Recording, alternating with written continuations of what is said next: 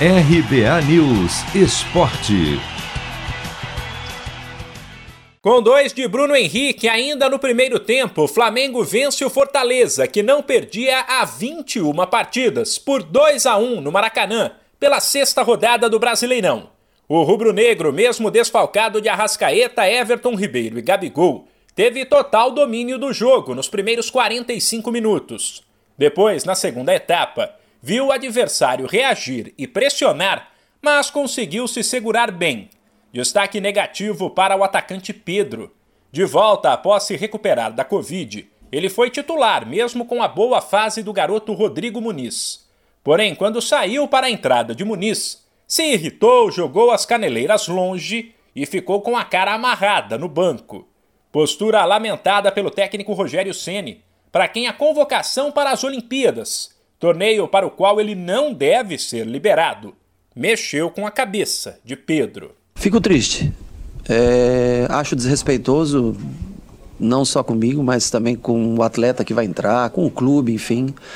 Pedro, eu acho que também, e não é muito da característica do Pedro, Pedro é um bom menino, sabe? Ele é, ele é muito bom garoto. Eu acho que esse negócio de seleção, convocação, é, também mexe um pouco com a cabeça dele. Eu prefiro levar por esse lado. Acho uma cena lamentável que não cabe mais no futebol de hoje. Você vê que ele voltou de Covid, o Muniz fez dois gols no jogo passado, ele teve a oportunidade de começar jogando. Não acho uma atitude correta, sabe? Acho, acho feio.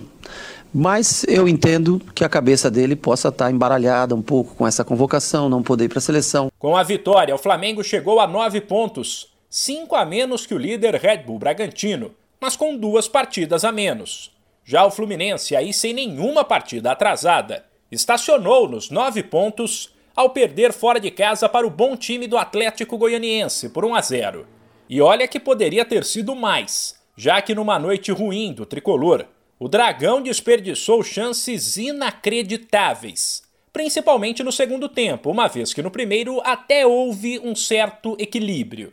Depois, o técnico Roger Machado elogiou o empenho do time, mas assumiu que faltou bola. É, não foi uma partida boa, é, mas é, o que eu sempre digo para os atletas, né, não faltou empenho, não faltou dedicação, mas precisamos.